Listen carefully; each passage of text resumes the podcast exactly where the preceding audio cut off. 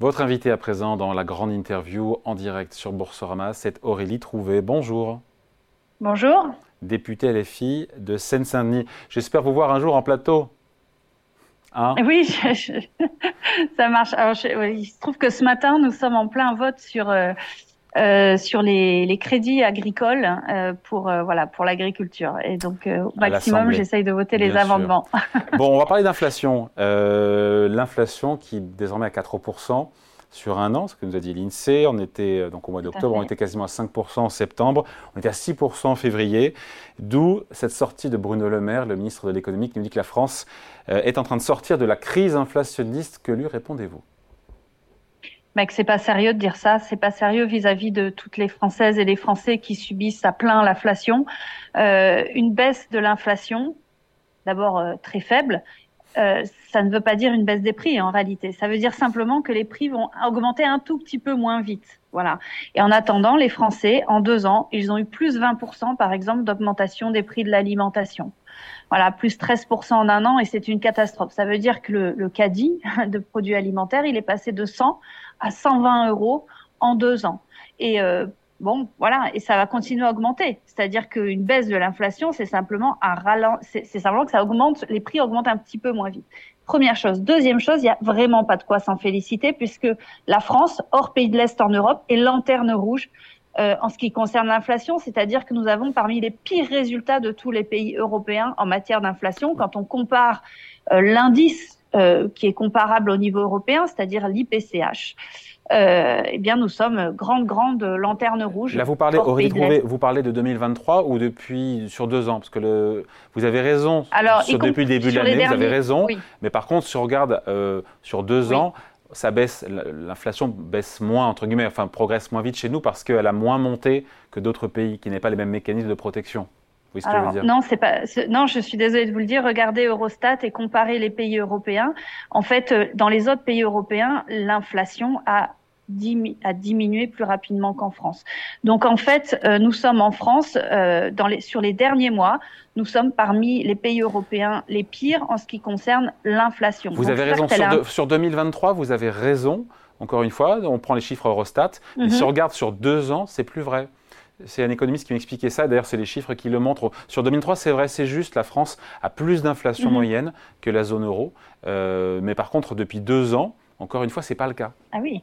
Oui, mais par contre, ça, je, je peux l'entendre en comparant à l'échelle européenne, mais en comparant à l'échelle européenne sur les derniers mois, nous sommes en train de rétrograder au dernier rang des pays européens hors pays de l'Est. Donc, ce que je veux dire, c'est que par ailleurs, euh, la situation est quand même terrible et il n'y a vraiment pas de quoi s'en féliciter. Donc, au moment où Bruno Le Maire nous dit super, on sort de l'inflation, un, c'est faux factuellement c'est faux puisque simplement il y a un petit ralentissement de la hausse, quoi, si vous voulez, des prix. Et, deuxièmement, euh, c'est vraiment quand on compare au niveau européen une très mauvaise situation, alors que les autres pays européens sont en train de sortir de l'inflation ou en tout cas sont moins dans l'inflation que nous, quoi. Voilà. Parce qu'ils y ont été plus aussi il y a deux ans. Euh, sur l'inflation des produits alimentaires, on est à 7, non, non. Ah non, non, excusez-moi, je vous parle du taux absolu, si je peux me permettre. je vous parle du, taux absolu d'inflation de l'IPCH. Aujourd'hui, nous avons le taux d'inflation parmi les plus élevés du niveau européen. C'est pas qu'une question de rythme. En valeur absolue, nous sommes au-dessus des autres hors pays de l'Est. Bien sûr, bien sûr, bien sûr. Mais encore une fois, et c'est important de le dire parce que depuis l'année c'est vrai, mais sur deux ans, mais moi je l'ai appris. Hein. Euh, j'ai bien vu quand j'ai comparé depuis le début de l'année que la France en inflation euh, est moins bien placée parce qu'il y a une inflation plus élevée, mais c'est lié au fait que notre inflation a été moins forte aussi et a moins progressé les années précédentes. Mais non, mais non ça n'a rien. Je vous dis qu'aujourd'hui même, nous avons un taux d'inflation. Aujourd'hui même, nous avons un taux d'inflation qui est le pire hors hors des pays de l'Est. Donc, quel que soit ce qui s'est passé il y a depuis deux ans, nous avons un des taux les pires. Voilà. Donc euh, les autres pays sont en train d'en sortir plus rapidement que nous. Vous craignez que l'inflation stagne en France dans les, dans les prochains mois? L'inflation, euh, l'INSEE nous parle de 4,4% d'ici la fin de l'année mhm. et le gouvernement, lui, prévoit carrément 2,6% d'inflation en moyenne, en moyenne en 2024. Vous n'y croyez pas? Bah, de toute façon, il suffit de regarder ce que nous dit l'INSEE en effet. C'est que, en fait, depuis le début, le gouvernement nous balade sur des, des scénarios beaucoup trop optimistes. En réalité, euh, euh, voilà, nous, nous, allons vers des inflations qui restent, une inflation qui va rester très importante. Et moi, je, me, je vais me préoccuper d'un autre indicateur, si vous le voulez bien. C'est l'évolution des salaires réels. Parce que la question, elle n'est pas tant l'inflation en tant que telle que les répercussions sur le pouvoir d'achat. Or, eh bien, les salaires réels ont encore diminué de 2% en un an. Ils avaient diminué déjà de 1% l'année d'avant et là de 2%. Voilà, donc on a une sur quel chute chiffre, pardon, des sur salaires quel chiffre vous réels. basez? Sur quel chiffre vous vous basez euh, hors prime Sur et hors euh, sur l'INSEE, sur l'INSEE et sur le salaire mensuel de base. Voilà. Donc nous avons une, une baisse de 2% du salaire réel, tout simplement parce que les salaires ne suivent pas les prix.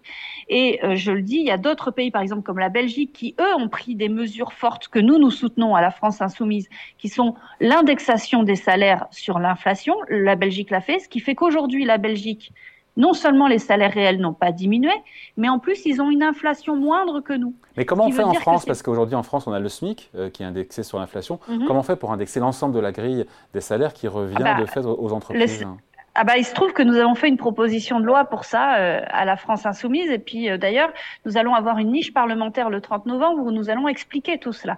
C'est-à-dire comment on fait pour indexer effectivement les salaires sur l'inflation en s'inspirant par exemple de ce qu'a fait la Belgique. Donc euh, ça veut dire que ça veut dire si vous voulez que euh, non seulement le SMIC suit l'inflation mais tous les salaires. Parce que le problème que nous avons aujourd'hui, vous le savez, euh, c'est que nous avons un écrasement de tous les salaires sur le SMIC. Le SMIC augmente avec les prix mais pas le reste des salaires. Ce qui fait qu'il y a tout un paquet de salariés qui aujourd'hui se retrouvent au SMIC, qui avant étaient à 100 ou 200 euros au-dessus du SMIC et qui aujourd'hui se retrouvent quasiment sur le SMIC.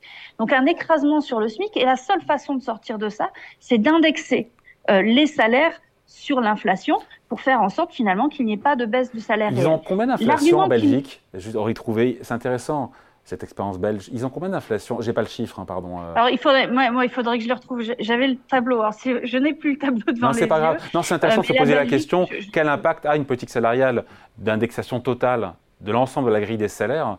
C'est effectif depuis quand d'ailleurs? Oh, ça fait un moment que c'est effectif ça en Belgique. hein. Euh, en Belgique, ça fait plusieurs années. Hein, Ah. qu'on est... Et alors, ce qui est intéressant, c'est de regarder aussi que la France l'a fait, en fait. Oui, avant, il y a fort euh, longtemps. avant 83, Voilà. voilà. avant 83, et ça a été retiré, euh, ça a été retiré sous Rocard. On l'a fait pour euh, casser l'inflation. On l'a fait pour casser la- l'hyperinflation qu'on avait euh, au début des années 80. Faut, faut se remettre dans le contexte aussi. hein. Alors oui, mais la différence avec les années 80, c'est vrai qu'en en- dans les années 80, Rocard dit, on, on arrête l'indexation des salaires sur l'inflation parce que ça risque de créer une boucle euh, salaire-prix, si vous voulez, que, que du coup l'augmentation des salaires vienne alimenter l'inflation. Bon, je ne vais pas revenir sur ce débat-là à cette époque-là, mais ce qui est sûr, c'est qu'aujourd'hui, on n'est pas du tout dans le même contexte, puisque toutes les institutions internationales en conviennent, euh, c'est que l'inflation n'est pas nourrie aujourd'hui par les salaires, elle est nourrie par les marges, euh, les profits. Donc, si on veut combattre l'inflation, il faut d'abord, avant tout, euh, réguler, bloquer, encadrer euh, des, euh, des profits qui explosent dans les, indus- dans les grandes industries, euh, par exemple les grandes industries agroalimentaires et de l'énergie, on a des chiffres, d'accord? Donc, si on augmente les salaires grâce à l'indexation des salaires sur l'inflation, ça n'aura pas pour impact d'augmenter les prix, puisque nous ne sommes pas dans un contexte de boucle prix-salaire. Je ne sais pas si vous me comprenez. Mais Si. voilà. Donc vous, vous soutenez, vous défendez l'idée d'une indexation totale de tous les salaires sur l'inflation. C'est ça votre idée? Bien sûr, voilà. Et donc, et, c'est pour cela que, d'ailleurs, nous le portons dans notre niche parlementaire. Vous savez qu'une fois par an, euh, chaque groupe parlementaire a, le droit euh, et, doit euh, proposer des lois pour les faire voter en hémicycle et par tous les députés. Nous avons droit à une journée par an. Et donc, parmi ces quelques lois que nous présentons, il y aura l'indexation des salaires sur l'inflation en se reposant sur des expériences internationales, mais aussi ce qu'a fait la France avant 83. Euh, le ministre du Budget, Henri Trouvé, vient de confirmer ce déficit budgétaire de 4,9% pour cette année. Puisque vous aimez les chiffres, le reste de la zone euro est à 3,4%. Est-ce qu'on peut vraiment parler de budget austéritaire, de politique économique austéritaire de la part du gouvernement quand on a 5% de déficit public et qu'on est l'un des pires élèves de la zone euro? Ah, pardon, excusez-moi. Comme vous disiez que j'aimais bien les chiffres, je suis allée revoir là. Je, je... Sur la Belgique. Juste en vous parlant euh, le, le taux d'inflation de la Belgique versus euh, la France. Donc, si on prend l'IPCH en septembre 2023, la Belgique est à 0,7. Voilà. Alors, ouais. Et nous, en glissement annuel, en glissement oui. annuel. Oui, donc en glissement annuel, pardon. Euh, ah oui, non, en glissement mensuel. Oui, oui, oui, pardon, pardon, oui, tout à fait. Hein. Bon, c'est que je vous réponds en direct et du coup, voilà, je vous dis une bêtise. bon, je vais reprendre ces chiffres-là, puis si je peux, je vous les dirai d'ici la fin. Je reviens sur le budget austérité. Oui, quand on a, juste, je repose la question, quand on a 5% des sites publics, certains ont du mal à dire, euh, quand, notamment chez les filles, vous criez à l'austérité, on a 5% des oui. on a quasiment deux points de plus que la moyenne de la zone euro sur le budget. D'abord, euh, nous ne sommes pas, comme euh, ça peut être décrit, comme euh, des irresponsables sur le budget, etc. D'ailleurs, dans le programme de la France insoumise, nous avons un programme sur cinq ans budgétaire qui vise justement à réduire le déficit public. Voilà. Et d'ailleurs, dans notre programme, nous arrivons, voilà, à le résorber très fortement. Voilà. Euh, pourquoi? Parce que euh, nous, nous pensons qu'il y a des économies à faire. Où sont à faire ces économies? Non pas sur le dos euh, de la santé, des services publics ou de l'écologie, simplement en allant récupérer des recettes publiques qui ont les cadeaux fiscaux notamment faits aux plus riches et aux multinationales par ce gouvernement et les gouvernements précédents. Et le compte y est? Le compte y est? Si oui, tout à fait. Revenir à... Oui, oui, oui, bien sûr. Bah, je, je fais partie avec on sait que ma profession, c'est avant d'être députée, c'est d'être chercheuse en économie. Donc nous avons nous avons un certain nombre de, de collègues, nous avons nous des dizaines d'économistes à travailler sur euh, ce programme budgétaire de la France insoumise. Et euh, oui, le comptier, puisque nous arrivons en fait, alors nous prenons euh, notamment, nous utilisons nous le, le, modèle de la Banque de France pour faire nos projections budgétaires, et nous arrivons en fait à un budget quasiment à l'équilibre en allant Qu'est-ce que vous récupérez comme cadeaux fiscaux? Via les cadeaux fiscaux. Dans les gros cadeaux fiscaux, par exemple, évidemment, il y a le, le rétablissement déjà euh, de l'impôt sur la fortune qui serait par ailleurs milliards, euh, milliards, augmenté, voilà, qui est plus. Alors attendez, parce que ça c'est euh, quelques milliards. Euh, nous avons ensuite évidemment euh, la suppression de la flat tax, qui, qui est le, le, fait de. Vous le savez, de, de plafonner l'impôt, la fiscalité sur les revenus, les revenus financiers, bien sûr. nous avons ensuite tout un tas de niches fiscales ah, anti-écologiques que l'on peut récupérer. La contribution sur la valeur ajoutée des, des entreprises, dont, dont, nous disons qu'elle est euh, qu'elle est aussi un cadeau fiscal essentiellement aux plus grandes entreprises. Là, c'est 15 euh, milliards euh, sur les prochaines années à récupérer, plus. pardon, je vous coupe. vous, vous ciblez les baisses d'impôts de production uniquement sur les PME et les ETI Alors, vous par ailleurs, justement, dans, dans, notre, dans, je, je, le dis aussi parce que souvent l'argument donné, c'est vous allez tuer les TPE et les PME. Nous, nous avons aussi une proposition de péréquation euh, des cotisations sociales patronales entre les TPE et les très grandes entreprises. C'est-à-dire que nous disons que les, si vous voulez, les cotisations patronales doivent être plus élevées pour les très grandes entreprises et moins élevées pour les très petites entreprises. Tout simplement parce que les très petites entreprises, il est vrai, galèrent beaucoup plus que les très grandes et qu'aujourd'hui, ben, on a euh, voilà un processus euh, euh, d'élimination et de disparition malheureusement de tout un tissu de très petites entreprises. Donc pour le protéger, nous avons cette proposition concrète de péréquation. Bon, euh, vous avez vu les intérêts sur la dette. Hein Quand on voit aujourd'hui, ça va coûter 55 milliards au budget. Au lieu des 51 qui étaient prévus, donc rien que sur 2023, on s'est pris 3, 3, milliards, 4 milliards dans la tête. On a un effet boule de neige qui est en marche, vous l'admettez ça hein? Euh, alors, bien sûr, mais le premier responsable, par ailleurs sur les taux d'intérêt. Le premier, le premier responsable, c'est le gouvernement. Je vais vous dire pourquoi.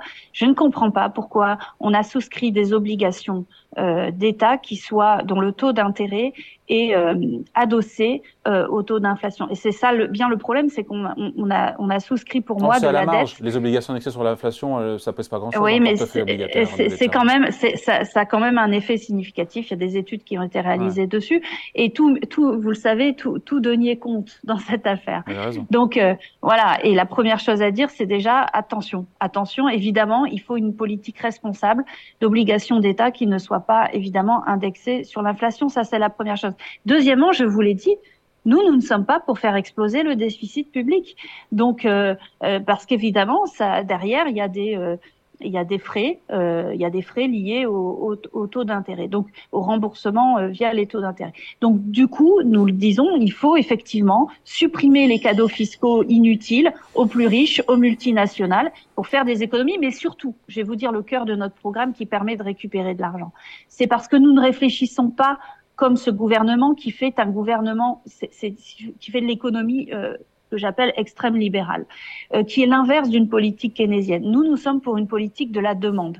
C'est-à-dire que nous pensons qu'en soutenant les salaires, en soutenant euh, les revenus, le pouvoir d'achat, eh bien, ça va enclencher ensuite de la consommation, donc de l'offre et de la production par les entreprises. Alors évidemment, il faut que tout ça soit fait dans le sens de la transition écologique, que tout ça du coup crée plus euh, plus de revenus, plus de croissance et plus euh, et plus de, de, recettes publiques via l'impôt. Voilà, tout simplement. Et donc c'est cette boucle vertueuse d'une demande qui soit par ailleurs une demande inscrite dans la transition écologique qui fera que nous aurons beaucoup plus de recettes publiques.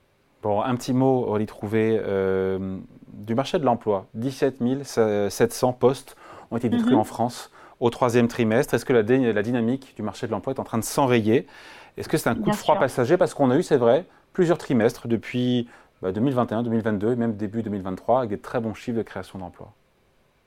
Bah écoutez, là, je, je vais m'appuyer sur euh, l'étude de l'OFCE, hein, qui est, qui, est très, très inquiétante. de chômage à quasiment 8% l'année prochaine. Ouais, exactement. De 7,2 aujourd'hui à 7,9% l'année l'année prochaine, euh, avec déjà une augmentation forte du nombre d'inscrits à Pôle Emploi. Vous l'avez vu hein, depuis le mois de juillet. Euh, donc euh, voilà, on, est effectivement déjà dans une dynamique de, de, de, forte hausse du chômage. Et moi, je, vais me reposer aussi sur euh, un entretien des écrits que j'ai entendu par exemple de Christian de Boissieu, un économiste que, j'estime beaucoup, et, et, qui dit ceci, qui dit qu'en fait, on est en Europe dans un, un cercle de de stagnation, voire de récession économique très préjudiciable, euh, qu'il y ait une politique d'austérité budgétaire. C'est-à-dire que dans le même temps, aux pardon, on y trouvait, si on en est là aussi, c'est parce que la Banque centrale, la passé européenne, pour lutter contre l'inflation, est passée de 0%, enfin un peu moins, à 4 et quelques. C'est un voilà, monétaire quasiment inédit de quasiment 500 points de base en un an donc vous avez raison. En fait, il y a deux, il y a, il y a deux éléments il y a, qui expliquent euh, qui expliquent cet enrayement, cette stagnation économique et cette et cette progression du chômage. Bon, deux éléments, l'un budgétaire, l'un monétaire. Monétaire, vous l'avez dit, c'est une hausse très forte des taux d'intérêt de la Banque centrale européenne, beaucoup trop forte, beaucoup trop rustre, si j'ai envie de dire, qui fait que les ménages, qui fait que les entreprises, eh bien, euh, du coup, cessent euh, d'investir, cessent d'acheter, cessent, euh, voilà, notamment on le voit sur la crise du secteur pourquoi la BCE a fait ça? Parce que l'inflation en zone euro était de 10 et quelques, 10,6%, là où en France, et je reviens à la discussion qu'on avait en début d'échange, nous en inflation au plus haut, pardon, j'ai plus ça en tête, on était eh à 6, ben 6,5, là où la moyenne zone euro était à 10, des pays étaient à 15% d'inflation. Oui, mais je pense que c'est une erreur économique. D'ailleurs, en économie, vous le savez bien, on a différentes théories là-dessus. Là, vous êtes en train de me raconter la théorie orthodoxe monétaire, qui est à mon avis une, grave erreur. Et nous sommes aujourd'hui de plus en plus à le dire en économie. Euh, en fait, la Banque centrale européenne, c'est l'idée classique, qui est une idée libérale, hein, de penser que parce qu'on va augmenter les taux d'intérêt, eh bien, euh, ça va euh, refroidir entre guillemets euh, l'économie et que l'inflation va diminuer. En fait, ça ne fonctionne pas comme ça parce que le gros risque, c'est au contraire que la hausse des taux d'intérêt fasse diminuer, et c'est ce qui est en train de se passer, la demande, la consommation, l'emploi, etc., et qu'on soit au contraire dans un enrayement du système euh, et une stagnation, voire une récession économique. Mais c'est la stratégie délibérée de la Banque centrale quand elle fait ça. Elle veut bien refroidir l'économie via la demande, oui. alors qu'on a eu une hausse de l'énergie. Et là, pour moi, le, point qui est discutable, c'est de se dire, mais euh, c'est pas une inflation euh, en zone euro, contrairement aux États-Unis, qui est liée à la demande domestique c'est lié à l'explosion des prix de l'énergie. Alors, euh, vous avez raison aussi, il y a une des raisons, c'est aussi que euh, nous sommes trop dépendants en matière d'importation en énergie c'est clair. Mais euh, où est le grand plan de sobriété d'efficacité énergétique en France? Je ne le vois pas. Étant à l'Assemblée nationale, nous avons eu, euh, par exemple, un projet de loi énergie renouvelable qui était vraiment euh, absolument lamentable. Lamentable. il ne sert à rien. cette loi ne sert à rien. n'est absolument pas utile et efficace pour l'absolue nécessité de, de, de, de, renforcer les énergies renouvelables. Euh, en matière, par exemple, de rénovation énergétique des logements, alors que nous devrions faire d'énormes efforts pour diminuer la consommation énergétique des logements, là aussi, le compte n'y est pas du tout. Et notamment, nous avions fait une proposition l'année dernière euh, de, de, de, 12 milliards d'euros pour la rénovation énergétique des logements, votée à la majorité de l'Assemblée, qui a été retoquée par le 49.3 et non reprise par le gouvernement. Et nous payons aujourd'hui, nous payons, c'est vrai, euh, le fait que nous devions importer massivement l'énergie chère, contrairement aux États-Unis. Ça, c'est une première chose. Et la deuxième raison qui fait que les États-Unis s'en sortent beaucoup mieux que nous, et j'en arrive à la raison budgétaire, eh bien, c'est que les États-Unis ont un plan de relance très fort notamment euh, qui vise la transition écologique. Et que en France et en Europe, nous sommes complètement enfermés dans notre idéologie, pas la mienne, hein, mais celle du gouvernement, extrême libérale, qui fait que nous en restons à un budget d'austérité budgétaire qui, qui, et qui fait qu'il n'y a pas cette relance budgétaire nécessaire, contrairement aux États-Unis. Donc euh, voilà, pour moi, le, le, le, gouvernement a tout faux dans cette affaire et nous emmène dans une, dans une espèce de, de cercle vicieux de récession, de chômage, de non-transition écologique et surtout qui a des méfaits sociaux. la réalité, c'est quoi? Moi, dans ma circonscription, c'est quoi la réalité? C'est des gens qui, euh, qui, ne peuvent, euh, qui ne peuvent plus manger à leur faim. Je suis en Seine-Saint-Denis. Il y a en France, déjà, il y a une personne sur trois, vous le savez maintenant, qui annonce qu'elle saute des repas pour des raisons d'argent. Voilà la réalité, je dirais, les implications de cette politique à la fois de la Banque centrale européenne qui a fait exploser les taux d'intérêt, et qui fait qu'on en est là sur la capacité des ménages et des entreprises, mais aussi sur le gouvernement qui refuse d'indexer les salaires sur l'inflation, qui baisse les allocations chômage, etc. Et pourtant, il y a, des implications. Euh, pourtant, il y a eu beaucoup de, il y a eu les boucliers énergie, il y a eu beaucoup de choses qui ont été faites. Mhm. D'ailleurs, si on a eu moins d'inflation, pardon, je reviens encore au sujet qu'on avait au début, mais si la zone euro a eu 10%, 10,6% au pire d'inflation en glissement annuel, au pire de la crise inflationniste, là, nous, on avait 6 et quelques, c'est parce que euh, le gouvernement et l'État français a mis en place des boucliers énergie qui ont coûté beaucoup d'argent et qui ont fait augmenter les déficits. Pardon, euh, il n'y a pas d'argent magique. Hein.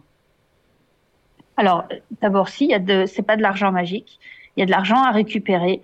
Je l'ai dit, euh, beaucoup d'argent à récupérer via notamment les cadeaux fiscaux faits aux plus riches et aux multinationales, ou encore les niches fiscales anti-écologiques. Ça, je l'ai expliqué. voilà. Ensuite, euh, et par ailleurs aussi, par exemple, je j'en ai pas parlé, les exonérations de cotisations patronales monstrueuses qui sont en cours depuis maintenant plusieurs années. Ça, c'est une une première chose. Donc, il n'y a pas d'argent magique. En fait, il y a de l'argent tout court à récupérer. J'ai envie de dire, si je peux caricaturer, non, mais dans quand les dit argent magique, c'était pour dire que l'État français, on a financé collectivement beaucoup de boucliers qui ont permis d'avoir moins d'inflation en France. Voilà, 6% arrive, au voilà. quand la zone euro avait plus de 10. C'était ça mon point. Alors j'en reviens, vous avez raison, au sujet qui est celui du bouclier, tarif, du bouclier tarifaire. Le, alors ça a eu son efficacité à court terme, hein, mais je, je, évidemment ça n'est pas euh, ça n'est pas durable euh, parce que ça coûte euh, beaucoup d'argent. Mais justement, on en arrive au problème. On en arrive au problème qui est celui-ci, c'est comment on fait euh, pour avoir des prix de l'énergie qui soient raisonnables. Et en fait, quelle est la première raison de l'explosion des prix de l'énergie. Hein, euh, vous regardez ce que dit l'INSEE euh, sur l'énergie comme sur l'agroalimentaire. Une des, premières raisons, c'est l'explosion des marges euh, des marges des multinationales comme Total et des marges de raffinage, pas des marges de la grande distribution. Exactement. Pas des distributeurs. Non, du raffinage, ah, pas des distributeurs. Non, tout à fait. Des marges du raffinage. Et vous avez tout à fait raison. C'est pas dans la grande distribution aujourd'hui qu'il y a l'explosion Ou la distribution au sens large d'ailleurs. Exactement. C'est plutôt au, alors pour les raffineurs et des raffineurs qui parfois font la distribution comme Total. Bon, donc quelle est la seule façon d'y répondre de manière efficace? Bah, C'est de bloquer les marges. Et c'est d'ailleurs l'autre proposition de loi que nous ferons lors de notre niche parlementaire de la France insoumise le 30 novembre. Et ça rapporte, combien, proposer... ça rapporte combien ça si on bloque les marges? Alors, on ne peut pas dire que ça rapporte, c'est-à-dire que ça va jouer sur les prix. Voilà. alors, pardon, ça, va jouer à quelle hauteur sur les prix? Voilà ça va être directement sur les prix. Et c'est combien de centimes par litre? Tout ça, on est. Alors ça, on est en train de le calculer, je, je, parce qu'on vient de déposer la, la, proposition de loi et on est en train de faire les simulations. Donc je peux pas vous le dire aujourd'hui, nous vous le. Ah, c'est un chiffre important, ça sera un chiffre intéressant à voir. Hein. Tout à fait, c'est ça qu'on est en train de travailler, c'est-à-dire à partir de notre proposition de loi, de combien ça va diminuer le prix à la pompe à essence si effectivement euh, la, loi est bien, est bien appliquée telle qu'on la souhaiterait. Et nous allons faire d'ailleurs cette proposition non seulement sur l'énergie et les raffineurs, mais sur l'agroalimentaire, qui sont quelque part les, les deux secteurs et les deux produits de base euh, dans lesquels les prix explosent et que les consommateurs se prennent en pleine face, l'essence et l'alimentation. Et c'est dans ces deux secteurs-là qu'il y a une explosion des marges. Donc, vous voyez, pour nous, c'est voilà, il faut, il faut. Quand vous aurez plus de chiffres, revenez nous voir, Aurélie Trouvé. Euh, avec grand plaisir. Et cette fois en plateau. Avec grand plaisir. Merci beaucoup, Aurélie Trouvé, députée LFI donc de Seine-Saint-Denis, invité la grande interview en direct sur Boursorama. À bientôt. Merci à vous. Bye. Au revoir.